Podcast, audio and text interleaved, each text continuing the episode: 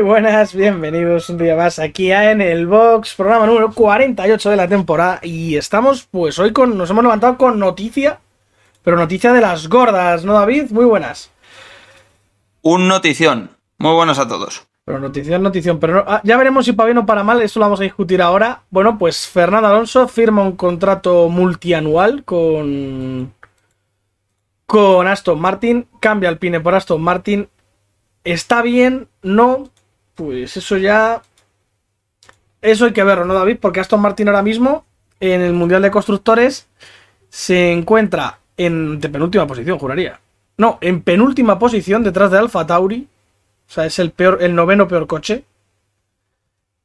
Aunque sí que es cierto que en las últimas carreras sí que han estado mejorando y han estado ahí cerca, han estado ahí los puntos. Eh, ¿Tú cómo lo ves, David, este cambio? A ver, Alonso yo creo que con lo del otro día de Ocon y el rollo que hay con Alpine, no lo veo ni tan mal, porque ya se veía un, ambiente como raro. Yo. eh, a ver. Es un sí, pero no. La única parte negativa que veo yo de este cambio es que Alpine es un equipo de fábrica. Tiene sus propios motores, eh, su propia fábrica. O sea, no es un equipo cliente, como digo yo. Sí es verdad que Aston Martin trae mucho dinero, porque el señor Stroll y Aston Martin tienen mucho dinero, pero no dejan de tener motores Mercedes. Es decir, equipo cliente. Si Aston Martin se juega un mundial con Mercedes, di tú conmigo que los motores de Aston Martin no van a ser iguales. Es a lo que yo voy. Dicho esto, creo que ahora mismo tanto Alpine como Aston Martin no están en posición de ganar un mundial, ni de acercarse. Yo creo que las aspiraciones que puedes tener con un Alpine, por mucho que ahora mismo sean los cuartos del mundial de constructores, creo que las aspiraciones son las mismas o muy parecidas a las de Aston Martin. Entonces, deportivamente hablando, el cambio mm, se va a notar poco, para mi gusto. Eh, yo creo que la clave en este, en este fichaje de Alonso es el contrato en sí y el dinero. ¿Por qué? Porque Alonso quería mm, que le asegurasen el coche. Y en Alpine no lo podían hacer porque está Piastri empujando. Entonces, Alpine seguramente le hayan dicho que un año, eh, un año más uno, pero con unas cláusulas o unas cosas o unas tal. Porque tienen a Piastri y le quieren poner. ¿Qué pasa? Que Aston Martin, mm, si Vettel dudaba o no dudaba y ha dicho que se quiere ir y tal, le habrá dicho a Fernando, eh, ven para acá.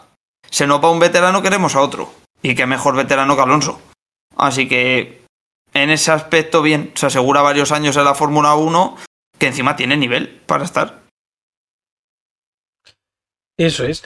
Y luego un, un equipo, sobre todo, yo creo que veo que después de lo de Alpine, donde Alonso, pues sinceramente le están hablando fatal y unas declaraciones bastante feas, tanto Stroll como la propia escudería, como el padre de Stroll, han hecho comentarios para mí buenísimos sobre Fernando y no sé, tío, yo creo que tienes que irte donde seas querido y... Y me parece bien, sinceramente, que Alonso firme por esto. Sí, de, de todas maneras, yo creo que también el trato un poco de Ocon Alonso, tanto en pista, no solo en esta carrera, que ahora lo hablaremos, sino en otras ocasiones, como por ejemplo, creo que fue en, en Jeddah, si no recuerdo mal, eh, ya ha habido varios roces, digámoslo así, ¿no? Entre Ocon y Alonso en pista, y podían venir un poco por aquí los tiros, ¿no? De decir, es que cómo te vas a ir o algo, sobre todo lo de esta última carrera, igual ya lo sabían en Alpine, que Alonso se iba. Y de ahí un poco el malestar de Ocon con Alonso, llamémoslo así. Veremos a ver, pero sí, los dos Stroll han hablado muy bien de Alonso, así que bien, veremos a ver luego, porque primero te regalo los oídos y cuando esté allí, pues veremos a ver cómo escapa la situación. Sí, bueno, a ver, al final son pilotos que se llevan bien. O sea, Alonso con Stroll se lleva bien. He visto por ahí un vídeo de Stroll esperándole ahí con cara de, joder, que viene Alonso y chocándole la mano y tal, arriba, que eso Alonso, no es muy habitual.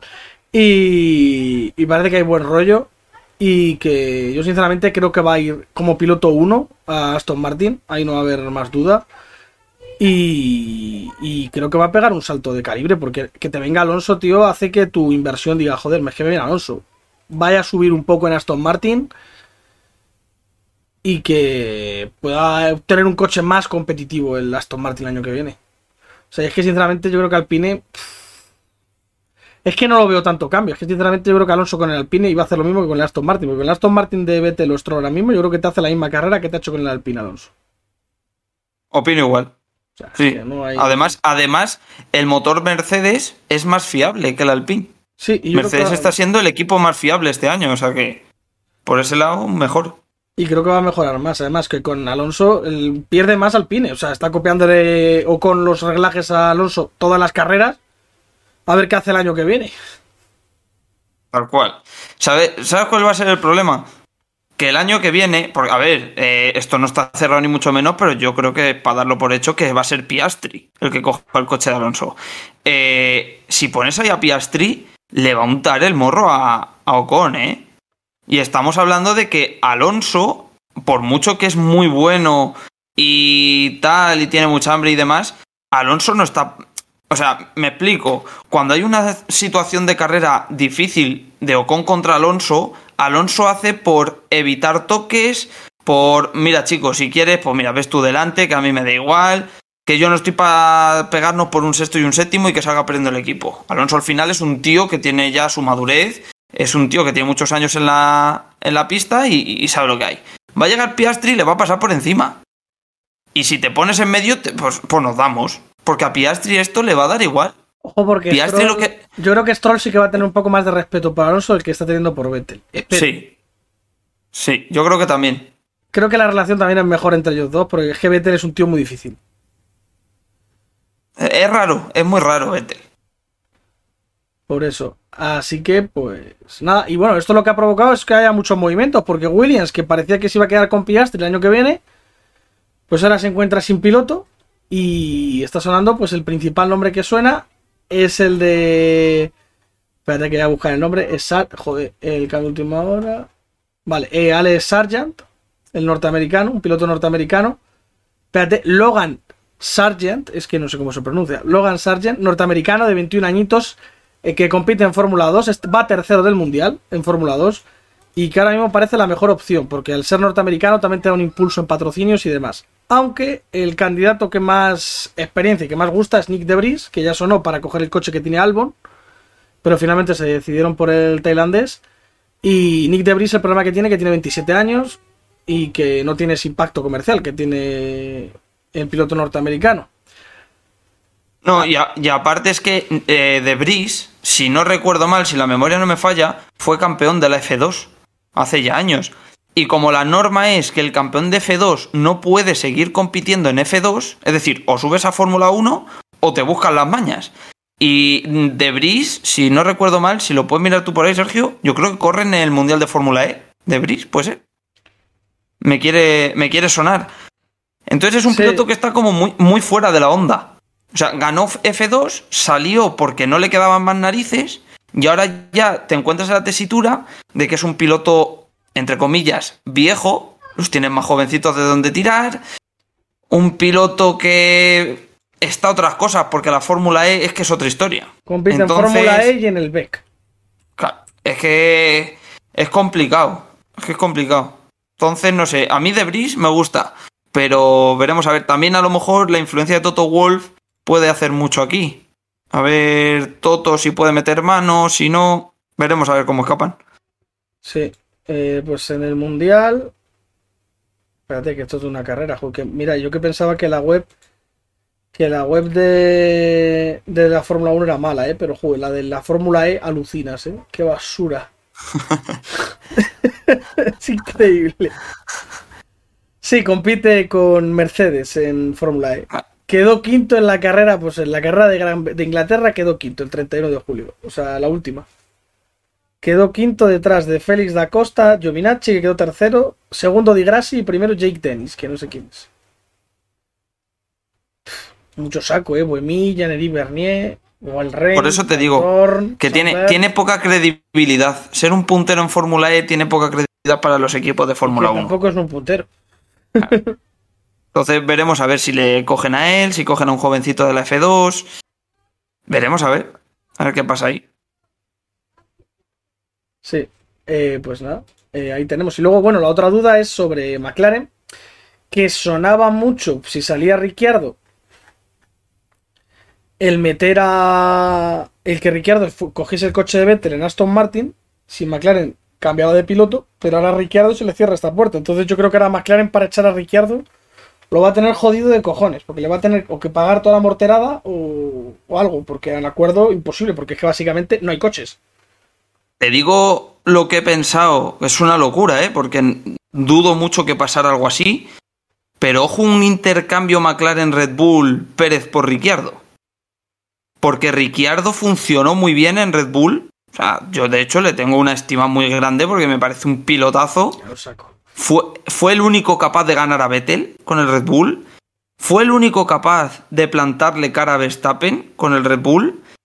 Y después de las últimas palabras de Helmut Marco sobre Pérez, de que a ver si espabila, lo de que si toma tequilas el día de antes, y que si tal y que si cual, pues no me parecería ninguna tontería que llegase el Red Bull y dijera a McLaren, oye, ¿qué os parece? Porque Ricciardo con McLaren no está funcionando. Es que al final no está funcionando. ¿Qué os parece esto? Y Pérez, que es un tío, que otra cosa no será, pero ha destacado toda su vida por llevar coches de media tabla, media tabla baja y hacerlo funcionar. Porque mira con el Force India, con el Racing Point, con el Sauber. Es un piloto que cuando ha tenido cochecillos así ha sacado un poco la cabeza. A lo mejor con este McLaren va bien. Cuidado ahí. No sé, es opinión, ¿eh? Porque no lo he leído en ningún lado, pero si lo anuncian mañana, me sorprendería bastante menos que lo de Alonso con Aston Martin de hoy. A mí me ha dejado loquísimo porque no se había hablado nada ni nada y pumba, de repente. Sí, sí, sí. sí. Es un golpazo. Sí, sí. Ha cambiado la mañana totalmente. Eh, pues nada, pasamos ya al Gran Premio de Hungría, donde Max, Max Verstappen, para mí, bro, hizo un carrerón y del décimo, tras una liadísima en la clasificación, consiguió llevarse el Gran Premio, seguido de Lewis Hamilton, que también hizo un gran- una gran carrera. Tercero, George Russell. Cuarto, Carlos Sainz. Quinto, Pérez. Sexto, Leclerc. Séptimo, Norris. Octavo, Alonso. Noveno, con décimo, Sebastian Vettel. Eh, David, vamos a empezar por el sábado. Porque la clasificación fue, por lo menos, rara, ¿no? La palabra. Sí. Pérez que nos sale, Pérez que nos sale en el segundo intento de la Q2 sin, sin sentido ninguno, porque estaba el 8, creo, el o el 7, Y acaba perdiendo, acaba acaba cayendo en Q2. quedando el 12, creo, además. O sea, que no- es que no- que- El, el 11, creo. El 11 al final. Mm. Eh, o sea, desastre de Red Bull en quali. Todo lo que arreglan luego la carrera fue un desastre en la quali. Pero Y es que, sobre todo el, el tema Mercedes en la quali. que cuéntalo, o sea, porque es que un- luego, luego Verstappen en Q3 queda décimo también, porque se le rompe no sé qué problema del motor, que el coche no aceleraba. Sí. Empezó a decir no power, no power. Y adiós power que quedaste el último. El décimo de la, de la Q3. O sea, desastre y batacazo para Red Bull. De hecho, todos pensábamos, o sea, tanto en la televisión, nosotros mismos y cualquiera que lo estuviera viendo en su casa, todo el mundo pensamos lo mismo. Es el gran premio de Ferrari. Encima, desde el viernes, Ferrari se mostró fuerte. Aquí hay que meter mano como sea. Buena quali, buena quali de los dos Ferrari. mm, un poco mejor de Carlos, todo hay que decirlo. Pero, o sea, sale Russell, salen los Mercedes, cuidado, porque Hamilton no se mete ahí Porque no le funciona el DRS. El DRS, eso es. si le llega a funcionar el DRS, cuidado que hubieran hecho un 1-2 los Mercedes en quali, ¿eh? O a lo mejor un primero, tercero, segundo, tercero, yo que sé, algo así, ¿eh? Mm, Muy bien los Mercedes, que sacan la cabeza. Y pues eso fue la quali. O sea, sin más. Tal cual, luego un Norris que se mete cuarto, los dos al pin detrás. Había muchos coches fuera de posición y se preveía una carrera rara. Pues eh, eso es. Eh, muchos problemas en esa clasificación. La pista, los neumáticos les costaba muchísimo coger temperatura. Y incluido a los blandos. O sea, para ser blandos había buenos intentos. Con, las, con la segunda vuelta había buenos intentos. Por ejemplo, Sainz hizo buenos tiempos en esa segunda vuelta. Lo que daba un poco de, de esperanza para la carrera. Donde, bueno, pues yo creo que Ferrari David era favoritísimo, ¿no? Más, más que favoritísimo. Yo creo que, o sea, cualquiera que le preguntaras, mm, es que yo creo que el 99% de las personas de este mundo pensaron que los dos Ferrari iban a quedar primero y segundo. O sea, es que en ninguna cabeza cabía que, que no fuera a pasar esto. Es que, no sé. Y cuéntanos porque de nuevo Sainz vuelve a salir bien, pero no lo suficiente.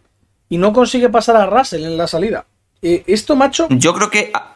tú ves, Dime. Verstappen gana posiciones, Hamilton gana posiciones. A los Ferrari en las salidas, ganar, no ganan nunca. No ganan nunca, Al pero nunca, nunca. suelen Si perder. es cierto, cuidado, si es cierto, si es cierto que para mi gusto la salida de Carlos no es tan mala, es una salida correcta. No, no, sale bien. De hecho, yo creo, yo creo sale que si llega, si llega a salir por la zona buena, hubiera adelantado a Russell. Pero sale por la zona sucia. Eh, el que sale mal es Leclerc. A Leclerc se le empareja Norris, creo que es. Sí. Sí, Norris, que salía cuarto y no pierde la posición de milagro. Pero de milagro, milagro. Y ahí puede estar también un poco la carrera. Yo creo que si Carlos llega. Yo que sé, que la recta llega a medir 100 metros más, yo creo que Carlos hubiera adelantado a Russell. Y ya Pero- la carrera es otra historia. Ahí ya, si Carlos no puede permitir que se le vaya a dos segundos, como se le va a Russell en esas primeras vueltas. Es que no es que lo permitas, es que llevaba neumático blando Russell. Y los Ferrari, otra cosa igual. Con medio. Salen con el medio. Sales con el medio. Ellos y la mayoría, los Mercedes también salieron con el medio, menos Russell. O sea, salió- Hamilton salió con el medio. Sí, Hamilton sí, pero que es algo que te voy que, no sé, yo personalmente, si es verdad que a toro pasado, no, porque volvemos a lo mismo, le veíamos tan favoritos que yo creo que el mismo Ferrari pensó, oye, si vamos con los medios, vamos a destrozar a Russell y vamos a hacer la estrategia fácil, medio duro, tal, guay, perfecto. Pero a toro pasado, o sea, a lo mejor yo hubiera puesto a Sainz el blando y a Leclerc el medio. Por ejemplo, ¿sabes? ¿Para qué? Para que Sainz ataque al principio, adelante a Russell, que Sainz se mida a Russell y la estrategia buena la lleve Leclerc. Y Leclerc, con el paso de las vueltas, como pasó en la carrera, se llegue a poner primero. El problema que viene luego con las estrategias. El tema es que llegamos a la vuelta 15, entra Russell y no sé por qué extraña razón deciden cubrirse y entran también ellos. O sea, Yo, cre- yo creo que les entró el miedo. meten a, o sea, entra Sainz porque Leclerc le aguantan un poquito más, pero no sé, es que no lo acabé de comprender. Les entró miedo ya de que venía Verstappen adelantando por detrás a toda hostia y el cagómetro en Can Ferrari subió. Pues sí, tal cual. Pero bueno, o sea, con, con la vuelta que hace Carlos, con la vuelta que hace Carlos cuando entra Russell, le hubiera valido para hacer el overcut. Pero volvemos a lo de siempre. Parada mala de Ferrari. Sí, pero hay un fallo en la rueda delantera derecha, ¿no? Se queda enganchada o algo así. O la, o la trasera, no sé, como siempre, siempre, siempre pasa algo en Ferrari. Y da igual el piloto que sea, si es que si no es uno es a otro y si no a los dos. es que- Eh, cagada en la, en la parada, lo cual hace que no salga Carlos delante de Russell, sino que sale muy para atrás. ¿Qué pasa al salir más para atrás? Que también viene Verstappen. Entonces, al final se acaba creando un embudo. Eh, meten a Leclerc. Con Leclerc la parada es buena. No le da para adelantar a Russell, pero sí. Sí. le da para meterse entre Russell y Carlos. ¿Qué pasa? Que ahí Leclerc empieza a imponer un buen ritmo con el medio. Pum, pum, pum, pum. Adelanta a Russell. Y Leclerc tenía la carrera en la mano. Sí, la tenía ganada. La tenía ¿eh? en la mano. Pero ahí además, aquí contamos ya también. Ahora pasamos, después de que Leclerc adelanta a Russell, pasamos ahora a los Alpine, porque los Alpine empieza la carrera, Ocon casi mata a Alonso en una curva, que le echó, que casi lo manda contra los carteles estos de cin- 100, 50, 25 metros. Y luego en la parada, no sé por qué extraña razón, Alpine decide plantar el duro a los dos coches. Que no es lo típico, que es raro además esto, ¿no, David? Porque normalmente lo que se suele hacer es, haces una estrategia con uno, ¿no? Y con el otro haces otra. Yo creo que es que Alpine tenía muy, muy claro que la estrategia iba a ser medio duro. Yo creo. Pero Alpine no es Ferrari. Porque Alpine dentro de lo que cabe dices, bueno, habéis sido los primeros en poner el duro. Y no funcionan. Y son ellos los que se dan cuenta. Pero me cago en la leche. Tú estás en el muro. Tú eres cualquier otro equipo Con y Leclerc estás ya, viendo el Leclerc, ritmo. ¿Por qué le entran esas apreturas a Leclerc? Porque Verstappen llega por detrás, apretando todavía. Pero es que, pe- pe- pero, pero es que vamos a ver. Si es que las apreturas, que le entrasen las apreturas a Carlos, lo entiendo. Porque Carlos tenía a Verstappen pegado su culo. Pero esto- ¿cuánto tiempo le sacaba Leclerc a Russell, 7, Sainz y Verstappen? 8 segundos. Esto es lo que no entendí. ¿Por qué en vez de meter a, a Le- a Leclerc, que es el que entró a cambiar, a a poner duros, metes a. a- eh, ¿Por qué metes a Leclerc en vez de a Carlos? Que era Carlos el que Claro. necesitaba algo diferente. Claro, y de hecho te voy a decir una cosa. Viendo lo mal que va el duro en el Alpine, ¿tú quieres meter a Carlos porque le ves que corre peligro con Verstappen? No pasa nada. Métele en boxes a la vuelta siguiente de Verstappen y le metes el blando. No llegas ni de coña, pero con dos blandos o con un blando medio, ¿sabes? Le metes ahí. Y a Leclerc le dejas en pista. A Leclerc le dejas en pista es que estaba con bien su con, medio. los, estaba bien con los medios, es que no estaba teniendo problemas Claro. con ritmo ni nada. es que no- fue un Y encima cambio- estaba, estaba lejos, aunque fuera mal de ritmo, aunque Verstappen en ese momento que para le empieza a recortar, no pasa ni media, porque tiene muchos segundos, y cuando Leclerc para y ponga el blando, le va a destrozar, pero destrozar. Pero esta tontería que hace Ferrari, es que haci- Ferrari haciendo de Ferrari siempre. O sea, la frase típica de Ángel a principio del Mundial. Este Mundial, s- o sea, solo se lo puede quitar a Ferrari la propia Ferrari. Y es que está siendo así. Porque los puntos que le saca Verstappen a Leclerc son todos, si no son cagadas, son roturas. Bueno, Pero es culpa de Ferrari, en ningún momento del piloto. Le- Quitando, quitando Francia. Leclerc sale con los duros y a las dos curvas ya se estaba quejando de que las ruedas eran un puto infierno, que no había que era inconducible el coche. Y pues claro, pues le empiezan a pasar pilotos. Empieza a pasar hasta el apuntador. Hasta ¿Para que, al final quedes dicen, esto? hasta que al final dicen, te hemos puesto el duro, te, te volvemos a meter y te ponemos el blando, porque tela. Que vamos a ganar Pero- tiempo de lo mal que va el duro. Pero es que cállate, porque le ponen el blando y no es capaz de hacer ni la vuelta rápida. No, no, no. yo Ni de coger a Pérez, que le tenía delante, a unos 4 segundos. Eso es. Es que no, no, o sea, luego en rueda de prensa, eh, Carlos habló de que, porque Leclerc habló de las estrategias que fueron malas y tal, pero Carlos dijo, no hemos sido capaces de meter en temperatura los neumáticos, no hemos hecho funcionar las gomas y tenemos que estudiar el por qué. Porque con la temperatura baja, el coche no ha rendido. No, y a partir de ahora, Y eso lo decía a, la, Carlos. a la vuelta Y- se vuelve en septiembre en Spa. Va a ser temperatura media, de 20 grados, 25, no va a hacer más. O sea, el calor ya que Claro. se vayan despidiendo más o menos de él, porque lo que queda va a ser... Eso hay que mirarlo, eso hay que mirarlo, porque ya te digo, o sea, que Leclerc cuando le pone las blandas no llegue a Pérez, y si me apuras a Sainz, me pareció muy raro, porque no salió tan lejos, no salió tan lejos.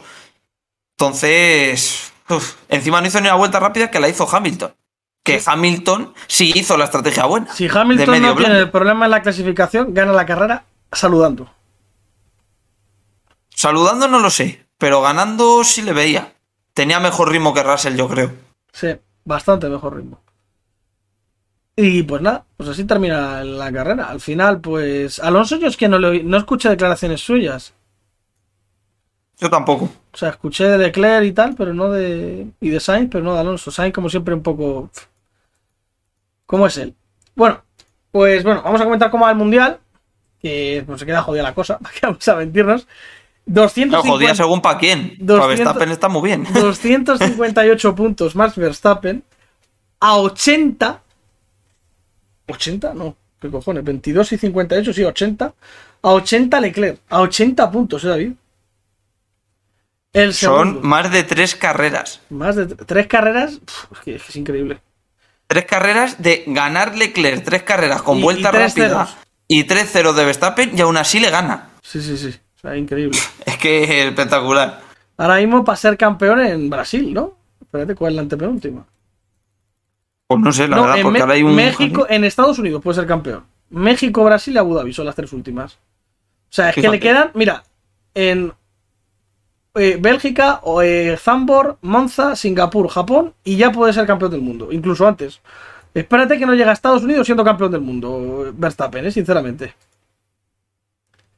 Luego, Puede ser. a, puede ser, 80, a tranquilamente. 85 Pérez.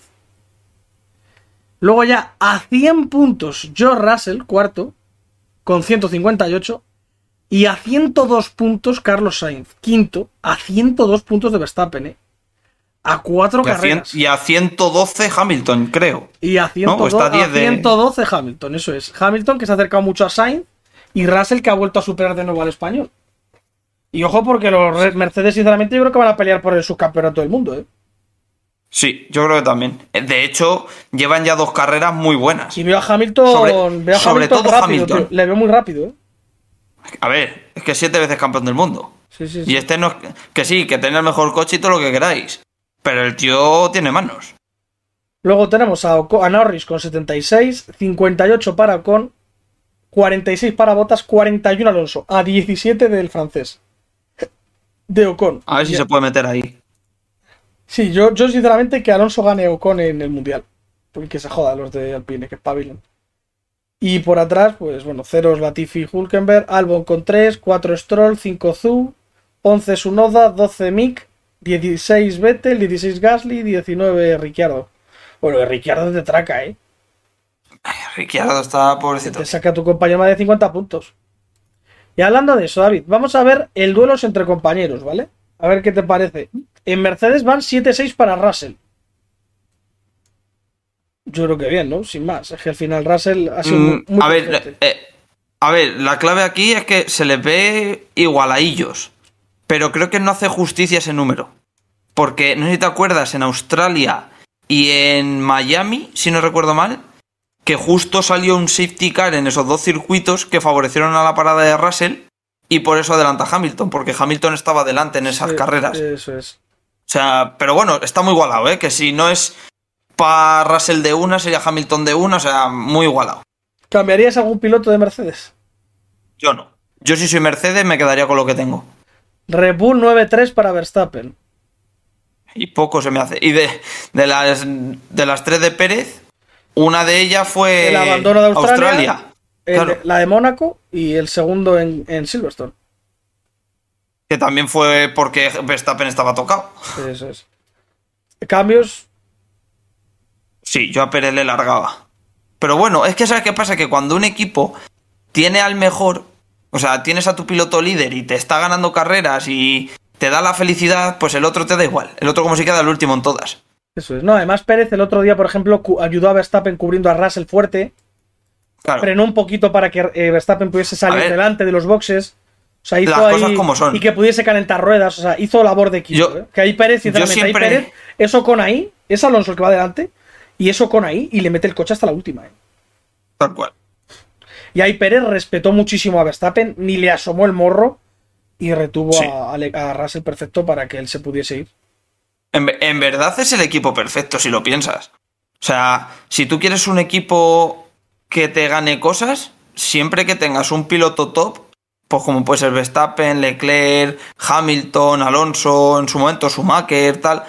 Cuando tienes un piloto así, lo que necesitas es que el otro sume, no moleste y cuando tenga que ayudar, como ese ha sido este caso que comentabas, eh, que te ayude. Ya está. Y Pérez en ese, en ese aspecto es, a mí me gusta. Lo que pasa es que Helmut Marco pues parece que le tiene atravesado.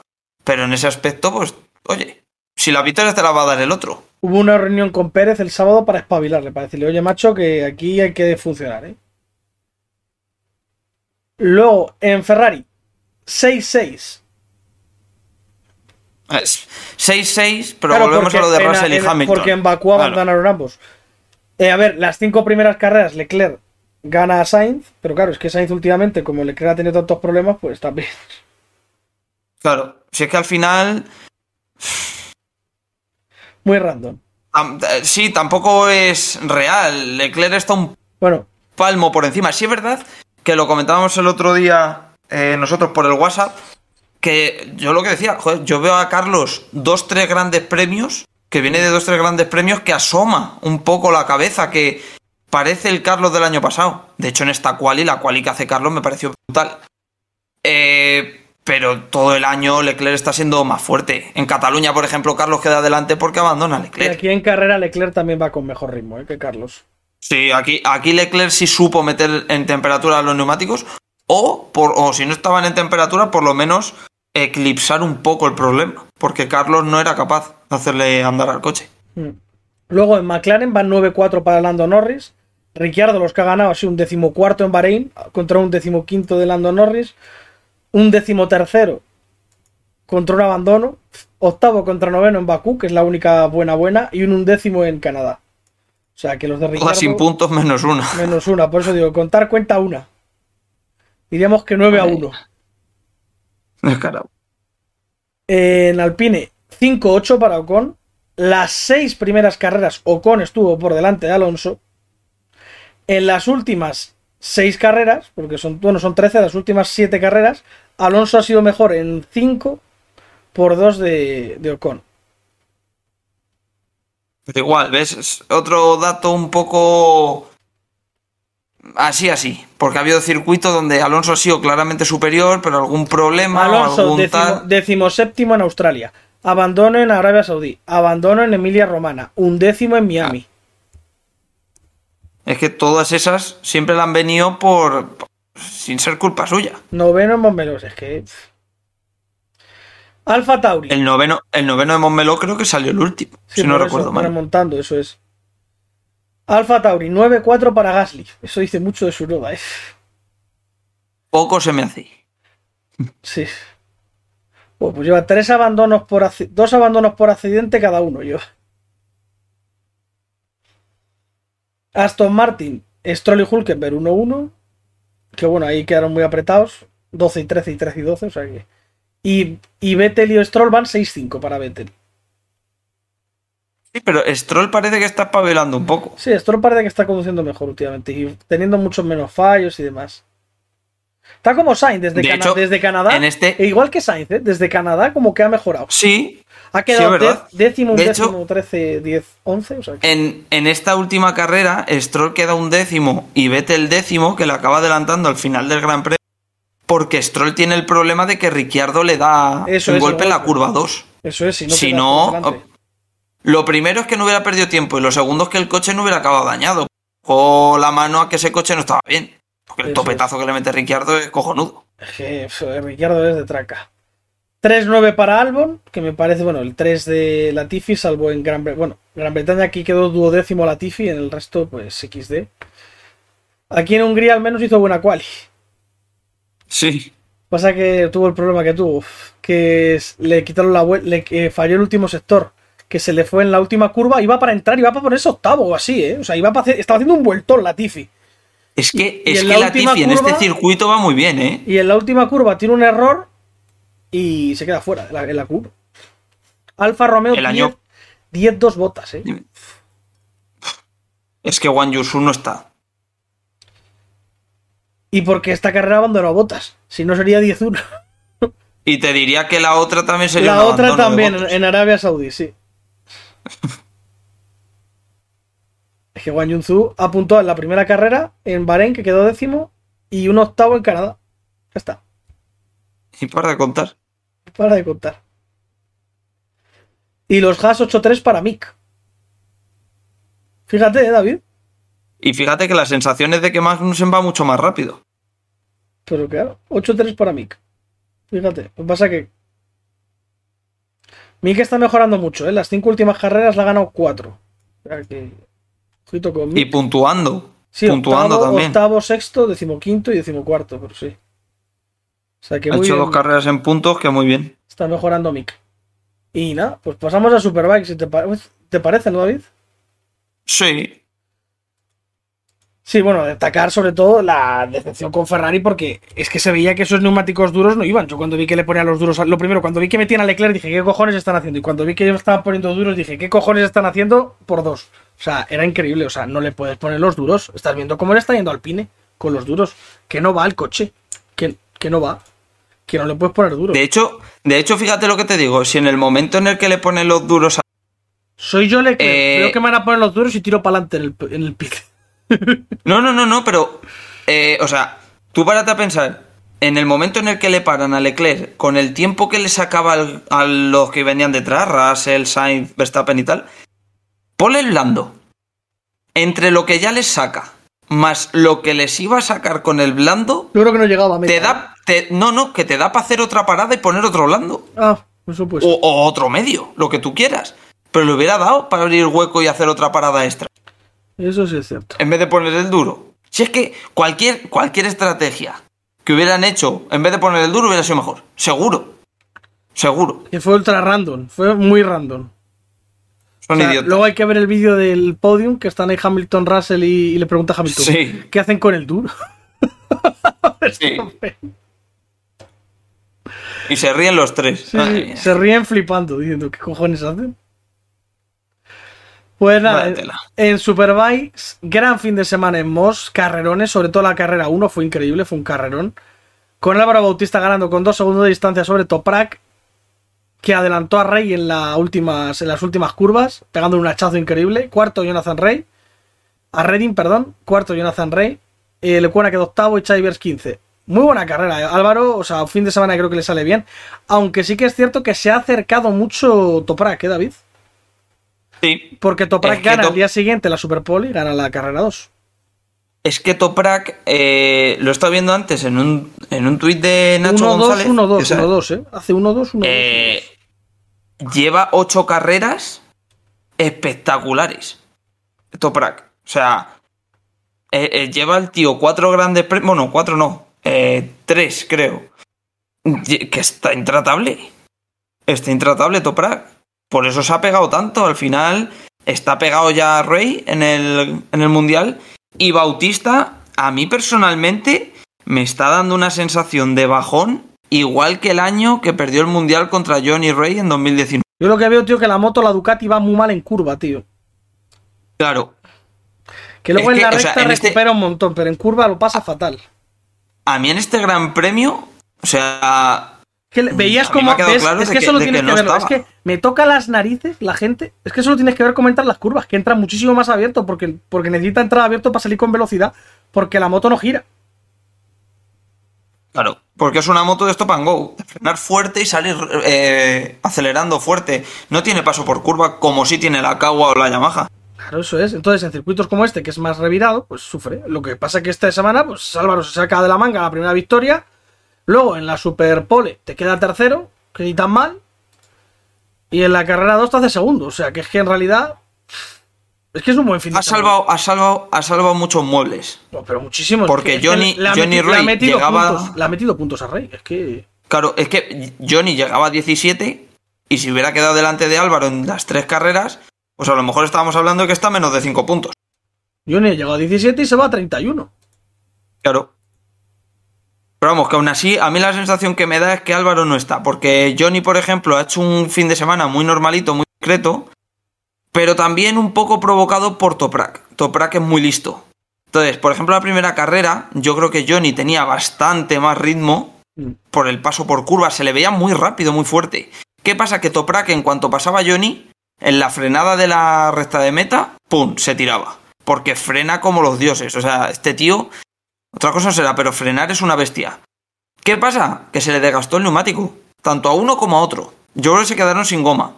Eso propició que Álvaro llegase por detrás con un ritmo que era bastante peor porque se habían escapado de Álvaro. Y con un ritmo bastante peor, ¡pum! Hachazo. Ahí te quedas. Y de hecho luego Redding también puede con, con Johnny y no puede con Toprak por los pelos.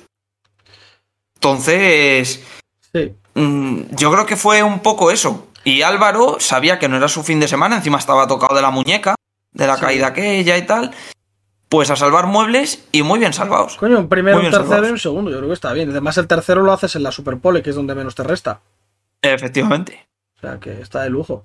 Eh, eh, próxima carrera en Magny Cours, que creo que es un circuito que no sé Álvaro cómo le irá. Tiene una recta muy, muy, muy larga. Ya en. Pero.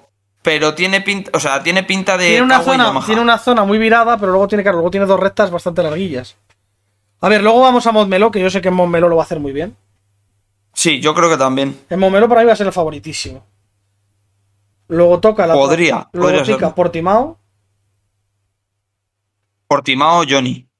Se le da muy bien. Argentina, que ahí es un poco. Incógnita. Yo creo que ahí van a ir bien un poco Argentina todos. tiene una pedazo de recta que alucinas, ¿eh? Sí. De hecho, en Argentina el año pasado vimos un carrerón entre Johnny Toprak y Redding. O sea que yo creo que este año podría ser circuito favorable a Bautista, porque si Redding, que el año pasado fue bastante peor que Bautista este año, estaba ahí, Bautista yo creo que tendrá un pelín más. Pero bueno, veremos a ver. Indonesia también tiene sus rectillas y luego Australia, que, bueno, en Australia veremos, porque el año pasado no corrieron. Australia- Australia muy bueno para Johnny Roy también. Sí, bueno, el tema es que si llega a 37 puntos, si llega a 32 puntos, yo creo que Álvaro, haciendo tres terceros, gana. Claro, claro. Es que no necesita Veremos más. a ver, ve- Veremos a ver a ver. lo, bueno, lo bueno que tiene este mundial y lo bonito que tiene es que no son dos. Eso es. Es que son tres. Redding está asomando la cabeza también. Entonces ya son cuatro tíos. Mira Johnny. Johnny en la primera carrera de Most, pues ha perdido un montón de puntos con Álvaro porque Álvaro queda primero y él cuarto. Uy, ¿Sabes? Si, si el mundial estuviesen solo Álvaro y Johnny, pues Johnny hubiera quedado segundo y solo le mete cinco puntos. La clave es no caerse. El que tenga algún percance, Sí, porque ahora mismo tienen los tres el mismo, un cero. Rey Toprak de la caída de Asen y Bautista en Donington. Tienen tres ceros, uno cada uno. Mm. Ahora ya, a ver hasta dónde llegan. Y luego por detrás es que un Lo- Locatelli un poco mejor, pero tampoco nada. Al final es Redding, único que puede aspirar a algo, porque Rinaldi, flojísimo. Bassani es el que estuvo más cerca, pero igual se cayó en ritmo. Lowe's tuvo un problema intestinal y no pudo correr la carrera 2. Y Lowe's, o sea, increíble. Lo de Lowe's es increíble. Lowe's va detrás de Bassani, tío, y de Lecuona en el mundial, eh. Me parece increíble. Lowe's está, Lowe's está para Charlie. Y aviso ya, como vuelva a leer por ahí que la Cagua es la peor moto de la parrilla, mira. Ya se lo dijo, además el Swinsi se lo escribió tal cual. Dice: La Cagua es, es el mejor equipo de Superbikes. Porque es el que tiene más experiencia. Y, joder. Que han sido campeones del Sí, mundo como- ¿cuántos años? Un porrón. Son los, son el Ferrari. Los seis, los seis de Johnny, más el de Tom Sykes. Pues tú imagínate, siete son, el, títulos. son el Ferrari de Superbikes, por decirlo así ahora mismo. O sea, ¿Sabe- ¿Sabes qué pasa? Que estoy de acuerdo en que el, el KRT la es, Cagua es el va mejor equipo. muy bien, tío. O sea, lo siento mucho, pero yo creo que la Cagua va muy bien. Que sí, que la de Álvaro en recta corre que se las pela. Pero yo luego Yo creo- le veo, le veo yo- sufrir para adelantar en curva. Pues yo creo, escucha, yo creo que no, ¿eh? De hecho, la Cagua, si quitas a Johnny Ray, busca la primera Cagua. Lowe's. Bueno, pero es que Lowe's está más lesionado que corriendo. Luego Pero está, es Ma- que- luego está Maías, que es un inútil. Pero que es a la que te voy. Es que mm, el otro día, yo es que también lo pensé. Es que busca la siguiente onda, es, Gar- es Gerloff. No, la siguiente Yamaha. La Yamaha, perdón. la Locatelli, Duca- y cabrón. Ducat- Será- ya, Locatelli, sí, Locatelli y luego Gerloff. Y Ducati porque está Bassani, si no te tienes que ir a Hotel. O sea, que tampoco es. Está Maías Pero- ahí más o menos con Gerloff y con Hotel. Pero tú a lo, a la que vamos es, tú miras una carrera y te pones a ver cómo van los pilotos y ves Ducati, Yamaha, Kawa, los tres primeros, y luego tienes una BMW, una Yamaha, otra Ducati. La única Kawa que se escapa es la de Lowe's. Y siempre está por el suelo. Es que es un inútil, Entonces, pero yo eso estoy- es que no podemos estoy- hacer nada. Que pongan un piloto decente. Si no te, te- te metes uno decente y medio te compite con esta moto. Te compite. Yo, yo estoy de acuerdo en que Yamaha, para mí Yamaha es la mejor moto, para mí. Y Ducati... Sí, yo estoy de acuerdo, eh, que la Yamaha muy bien, tío. Pero, y Kawasaki ha mejorado, ¿eh? El año pasado me parecía peor que este año. Lo que pasa es que es verdad que Johnny la hace parecer más buena de lo que es. En eso también estoy de acuerdo. Ah, tío, a ver si echan a Lowe's, ponen un piloto decente. Que Un a- Lecuona, tío, un, Le- un Lecuona. Tú pones a Lecuona en esa Kawa y ojo, ¿eh? Sí, tal cual. Pues eso, en Superbikes. Luego en, en Super Sport 600 tuvimos espectáculo del bono porque en la primera carrera Canon cuenta, pasado no, lo, lo siguiente y tira a mitad de la parrilla. Entre ellos a Egerter que se hace lesionado para que entre el coche médico y saquen bandera roja y poder volver a salir. Pero los, los comisarios le dicen, ¿qué cojones estás diciendo? Estás perfectamente. Entonces a Egerter es sancionado sin correr la segunda carrera por, por, por simular. Baldassarri se lleva las dos, la carrera 2 adelantando a Búlega. Quedaban 5 para el final, 4 para el final, perdón. Adelanta a Búlega, dos curvas después, bandera roja porque se cayó la Odenda y la moto se quedó en mitad de la recta. Bandera roja y se acabó la carrera, con Búlega liderando toda la carrera justo cuando la adelanta Baldassarri, bandera roja. Fue una desgracia lo de Búlega. Tal cual. Además con la Ducati, que hubiera sido la primera victoria de Ducati, yo primera, creo. no, la quinta en Super Sport 600, pero sí. Porque es Ah, que lo, lo vi- lo vi en un tuit de este, del, del Chuini. Sí, que sería la primera desde su regreso. Sí, de su regreso, por supuesto, porque han vuelto este año, pero creo, Mm. creo que Rubén Chaus ganó una con esta. Con la Puede Ducati. ser, puede ser. Porque Rubén Chaus estuvo muchos años con Ducati. Te lo busco en un segundito y te digo nombres, que son bastante random además.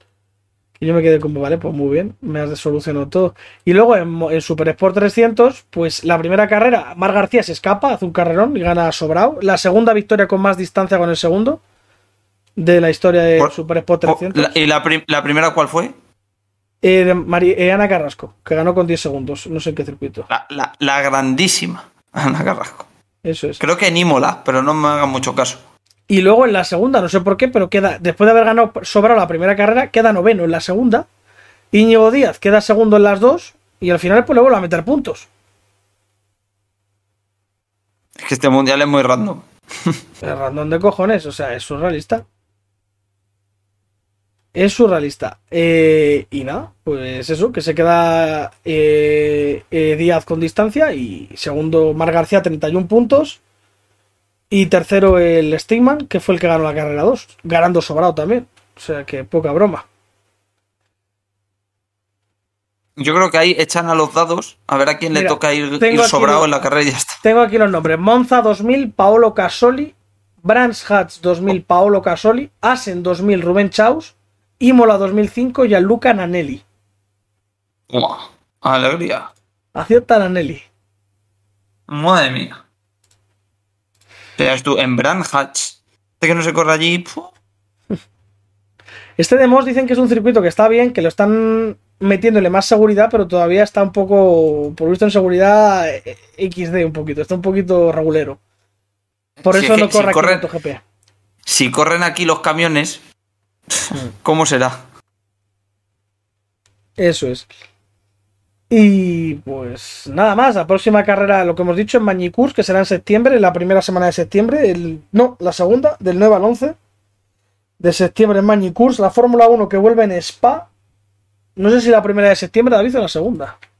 Mm, no me acuerdo, la verdad, no lo tengo ahora mismo. Quedamos rápido el calendario, porque esto se mira. serán tres semanas, ¿no? Por ahí, cuatro. Eh,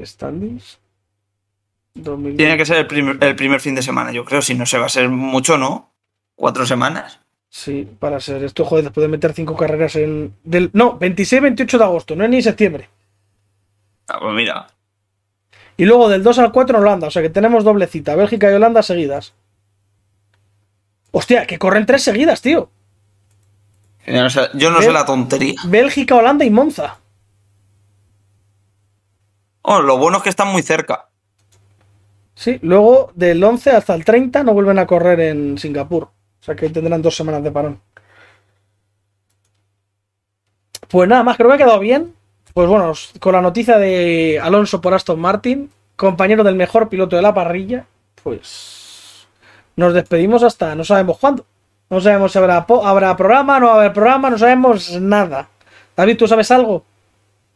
No sabemos nada. Lo único que sabemos es que sigue dando vueltas Ferrari con un neumático duro.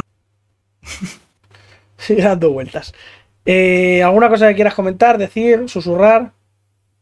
Algo en MotoGP. Que vuelve, no había nada, ¿no? Que vuelve, vuelve MotoGP este fin de semana. Sí, pero no había noticia, no había nada, ¿no? Lo único que he leído así un poco tal, eh, que Pedro Acosta por lo visto ya ha recibido el alta. Que te acuerdas que se lesionó, no pudo correr en Holanda y ya tiene el alta y va a poder correr en Silverstone. A ver en qué estado. Bueno, pues ahí lo tenéis. Eh, Silverstone este fin de semana en MotoGP. Y nada, pues disfrutad, pasad buena semana, disfrutad de verano y de las vacaciones. Se buenos todos. Hasta luego. Adiós.